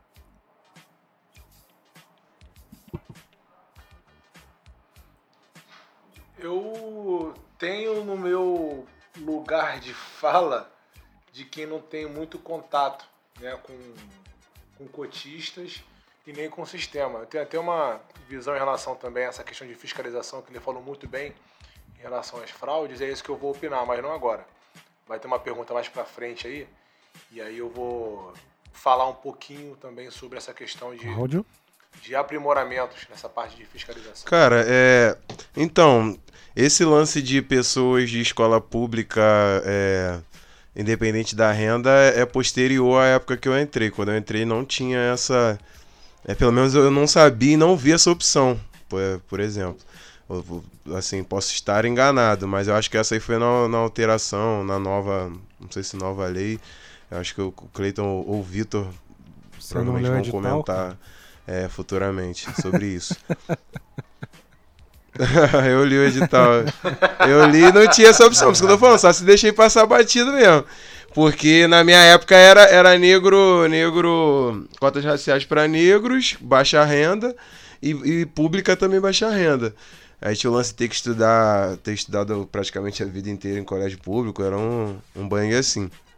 Mas eu concordo com ele. É, então, é, tiveram várias alterações. né? Isso. Tiveram várias alterações aí, tanto a estadual quanto a federal. A federal é de 2012. Então, assim, a gente já está praticamente quase 10 anos. Então, no período aí de 10 anos da federal, da lei de cota, e aqui é no Rio de Janeiro, desde 2003 para 2004, Isso aí. já muitas mudanças ocorreram e na época que você fez o vestibular realmente não tinha essa op- opção de fazer a prova quem ganhava acima de um salário mínimo e meio Exato. per capita familiar. Não tinha. Não Exato. tinha isso mesmo não. Tinha que ser. Então esse tipo de brecha, esse tipo de brecha aí, a gente até chegou a conversar aqui internamente, que realmente faz com que pessoas que não deveriam se beneficiar acabem se beneficiando. É, pô, o cara estudou às vezes no Pedro II a vida inteira, porra. Aí tá tranquilo, né? Chegou. Aí é complicado, entendeu? Assim, o cara que tem grana, né? Porque quem entra pro Pedro II normalmente, te- óbvio que tem galera pobre, mas tem uma galera que também com grana, por ser um colégio conceituado. Então é isso. Eu, eu concordo com o que o Vitor falou aí, cara. Ele falou bem. Tem galera também com grana? sou- Não, tem uma galera considerável com grana lá. É. Né? Aí, é. A galera Ainda. sem grana é sorteio e poucos ali no concurso mesmo. É, É isso. Cara, esse lance aí é isso, cara. Eu concordo. Óbvio que eu concordo, né? E essas brechas eu, eu vi a grande parte da minha vida, cara. Minha vida é, acadêmica, estudante, essas coisas assim. Pô, já vi várias, várias brechas assim. A galera que eu era da FATEC, né? E eu vi aí muita gente se beneficiando dessa, dessa, desse lance aí do escola pública, né? É, estudou três anos no ensino médio, zera tudo que você fez no fundamental. E aí tá valendo. Né? Então, é uma brecha aí que. Zero salesiano, É. zero baiense, Pois é. zero pense Nada- e outras escolas aí de outros estados. Escolas de, é, de Santo Agostinho, É, né? cara. Escola, Pô, escola- aí o maluco, pô, pegou Santo Agostinho e emendou pro Pedro II. Porra, Ferrou. Tranquilão, Tranquilão. cota. Tranquilão, cota. cota. tranquilão. Aí é essa vibe aí, né? Mas vamos, vamos continuar aqui. E por último, Cleiton, você tem aí um material pra nós? O material que eu trouxe aqui, galera, o material que eu trouxe aqui é para a gente entender um pouquinho mais sobre a forma como os dados são coletados para a gente ter acesso às informações de quantos cotistas passaram, quantos não passaram, se as cotas, as ações afirmativas são um sucesso ou não, enfim. Além da informação passada na introdução sobre o modo de classificação de raça e cor, né, aqui no Brasil feito pelo IBGE, também é importante saber minimamente como os dados estatísticos eles são coletados. Então, de tempos em tempos, trimestralmente, anualmente, isso aí pode variar. É feita uma pesquisa nacional por amostra de domicílio, e isso é abreviado e é mais conhecido como PNAD. Nessa pesquisa, o recenseador, ou seja, a pessoa que está pesquisando, né, ela faz uma série de perguntas relacionadas às pessoas que moram nesse domicílio. Ela vai, pode perguntar faixa etária, sexo, se é masculino ou feminino, raça, escolaridade, faixa de renda, se a pessoa possui carteira assinada. E algo interessante é que, sobre, pelo, menos, eu não sei se é válido para todos, é, os tipos de perguntas feitas pelo recenseador, mas que para classificação de raça, se na casa moram cinco pessoas, você for maior de 18 anos, e você estiver respondendo os questionamentos, você tem o poder de responder também pelos outros moradores. Então, se no meu caso, eu, Cleiton, eu falar pro recenseador que eu sou branco e meus pais são brancos, se eles morassem comigo, o que é de dado pro IBGE é essa resposta, que, na- que nessa casa moram três pessoas brancas. Então esse é o caso que eu achei bem curioso aí de uma pessoa também poder responder pelas outras. Então basicamente é isso, é uma pesquisa por amostragem a domicílio. Nessa época agora de Covid está sendo via telefone, né? Mas dessa forma é que os dados são coletados em relação à classificação de, de cor e raça e outros assuntos. Em relação a isso aí, vocês têm. O Cláudio também já foi estagiário, né, o Cláudio, do IBGE, né? Não, eu estagiário não, trabalhei. Eu fui recenseador, né? Aquela, Trabalhou? é, Ah. aquela- não, não que estágio não seja um trabalho, tá, gente? Só que eu, eu era, eu fui contratado na época. Fiz aquela provinha e tal. Como é que era? É, é desse jeito aí mesmo, cara? Quem tiver na casa pode responder pelas Exato, exato. Você chega, entrevista quem estiver ali. Assim, é, tem que ser alguém, por exemplo, não pode ser menor de idade e tal, tem essas coisas, né? Obviamente. Uhum. Mas se tiver um filho, eu entrevistei várias pessoas, assim, jovens que eram é, filhos e filhas, né? Não, não eram os provedores da casa e, e- e responderam. Aí tinha o lance das cores, renda, aí é isso. É, era assim mesmo, cara. É, eu tive muito isso Entendi. com relação a, a- a cadastro, né? Ação social, enfermagem, essas coisas, aí tinha que perguntar a cor, né? E várias vezes era ah, o cara da minha cor falando que era moreno, né? Ou falando baixinho que, que era negro, pra ninguém ouvir. Aí vários vários tilts sociais ali, raciais que, que eu presenciei. IBGE, ele O sofre IBGE bastante as críticas, acho que até algumas pertinentes sobre esse método de classificação de cor e raça, porque tem pessoas que não se enxergam como negras, nem como pardas, e se enxergam às vezes como morena, e ao contrário, né? Isso aí. Então, mas, então, mas eu acredito que, assim, vendo é, no, no ano que eu trabalhei, né? Foi até em 2010. É, uma pessoa assim, na época eu tinha 19 anos, né? Então eu, eu me deparei com diversas respostas ali que eu fiquei assim. Só que, como eu acho, eu acredito que seja a melhor maneira essa do IBGE atual, assim, eu acho que ainda é da mesma forma. É, essa seleção de cores, porque a pessoa não pode fugir Sim, da- da- sim. das cinco, né? Se não me engano. Eu acho perfeito, porque eu não. Eu, eu, eu fui até em Irajá, que eu, foi o condomínio que eu tinha que entrevistar a galera. Eu não vi ninguém fugindo muito do, do, do básico. Tipo, aí rolava o moreno, aí eu, pô, ah, eu tenho essas opções aqui. Ele, ah, o cara então bota pardo. Tinha algumas coisas que você via ali, né? Uma pessoa com a pele mais escura se identificava como parda, pessoa é branca se botando como parda. Eu acho que o pardo, ele acaba pegando, é o que pega mais pessoas. A pessoa branca de cabelo preto, que não se identifica como branca, ela fala que é parda. Porque eu acho que, assim, é- a, a explicação do termo é confusa. Então a pessoa que. bran- Eu, mano, vários, vários, assim. Ah, eu não. Eu aqui, ó, não sou. Não sou. Eu vi mais isso do que pessoas escuras falando que eram pardas. Eu vi mais pessoas que eu também tem aquilo, né? Eu, na minha visão, ele considerava que era branca, a pessoa colocando como parda, tá ligado? Ah, não, aqui eu sou indígena, ninguém, ninguém, eu não lembro de ter, de ter, de ter marcado uma pessoa ali como indígena, mas também são 10 anos, né? Eu posso ter esquecido. Mas assim, é- era pardo. O, o padrão ali do- da pessoa que não tinha noção do que era, era parda. O- a, a, que classificação de cores de raça do IBGE, ele se deu justamente para não fugir muito do que já foi estabelecido. Tem registros que as pessoas elas se identificavam quando podiam mais de 500 versões de cores. Chocolate. Chocolate, marrom, marrom, bombom, marrom cor de provocante. jambo, branco. É é, então assim. café, é, é, cor de Bombom, café. Então, uma forma que É foi isso. encontrada, eu também concordo com o Cláudio, apesar das críticas, não tenho crítica a essa forma de pesquisa, não.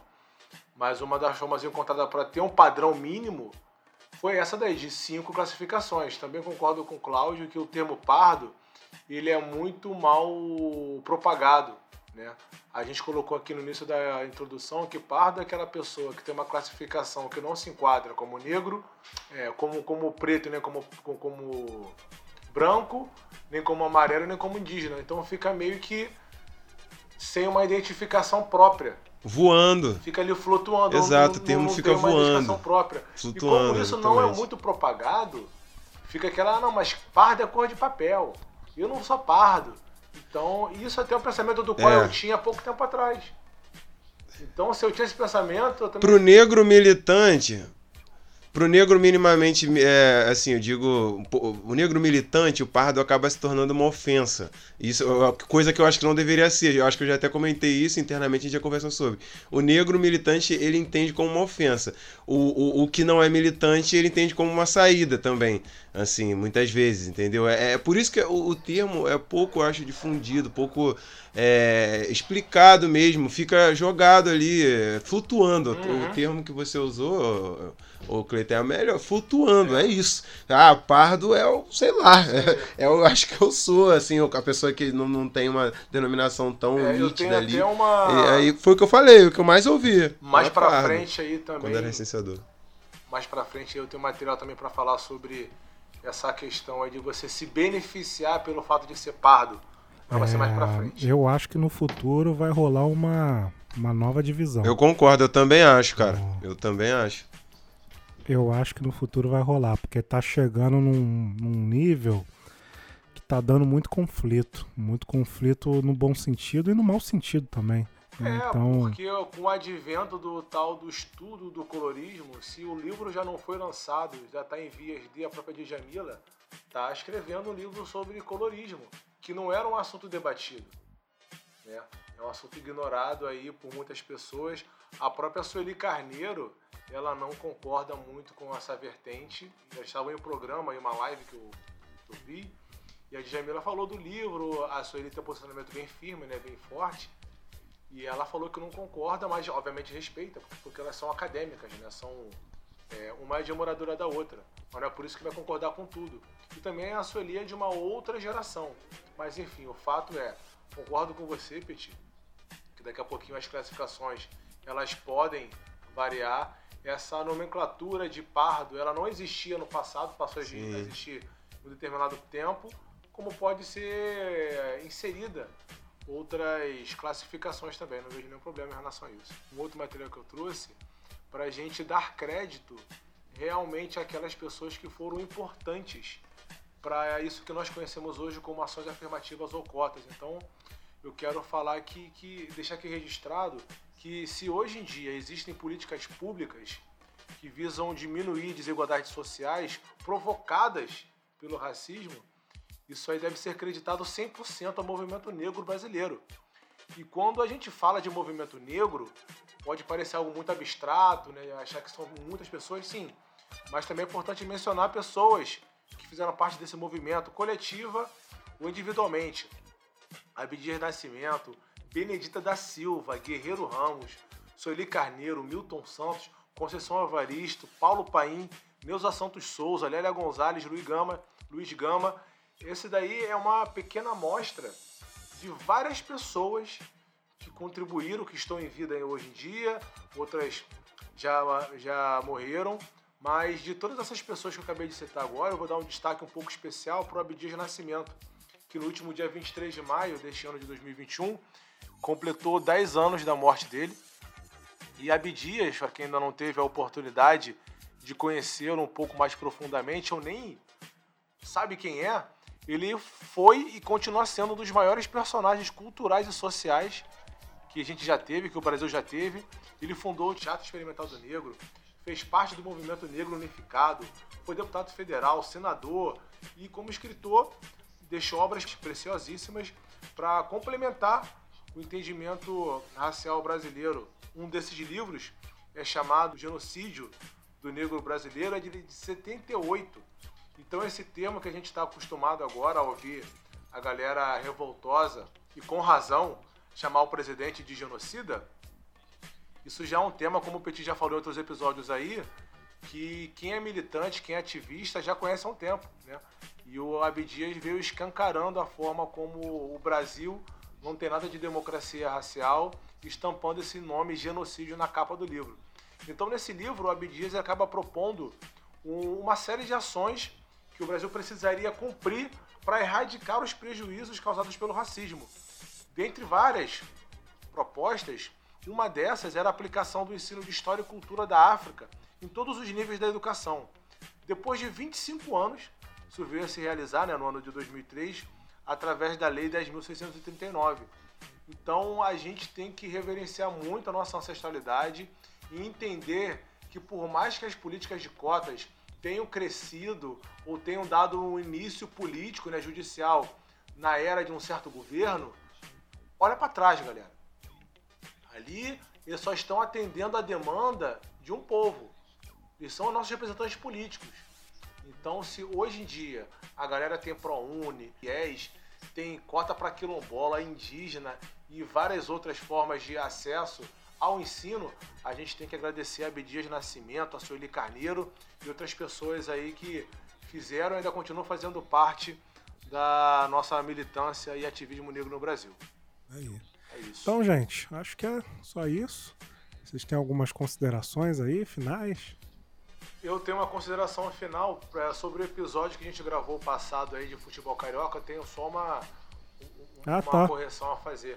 A explicação que eu, a explicação que eu tava dando, que eu forneci no episódio era mencionando que o vencedor do campeonato da Taça Guanabara iria encontrar com o vencedor do campeonato da Taça Rio para depois fazer a final do Carioca. Na verdade, o regulamento não é esse. É... A Taça Rio, esse ano, foi um campeonato à parte. Então, quem disputou a Taça Guanabara e ganhou, que foi o Flamengo, ele já foi diretamente para a final. E os outros times ainda meio que ficariam numa, numa, numa repescagem para fazer a final do Carioca com o Flamengo. O Flamengo acabou ganhando também o título, porém, só para ficar especificado aí que teve esse pequeno desencontro.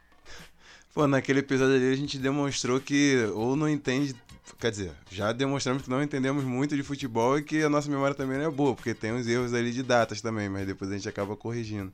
Mas 2010, 2019, só comentando que, pra, que nós somos pessoas que não somos entendedores de futebol, tá, gente? Só pra esse episódio aí, é, é ele, ele deixa isso bem, bem nítido. Isso aí, gente. Ok, e com isso encerramos a nossa, nossa primeira parte do episódio sobre cotas. Próximo episódio vamos para parte 2. Valeu, até mais, gente. Até a próxima. Valeu. Valeu, tchau, tchau, gente. É nóis. Valeu, até daqui a pouco. Experimenta nascer preto, pobre na comunidade. Você vai ver como são diferentes as oportunidades. Nem venha me dizer que isso é vitimismo. Não bota a culpa em mim pra encobrir o seu racismo. Existe muita coisa que não te disseram na escola. Cota não é esmola. Cota não é esmola. Cota não é esmola. Eu disse cota não é esmola. Cota não é esmola. Cota não é esmola. Cota não é esmola. São nações escravizadas e culturas assassinadas. É a voz que ecoa do tambor. Chega junto, venha cá. Você também pode lutar é, e aprender a respeitar. Porque o povo preto veio revolucionar.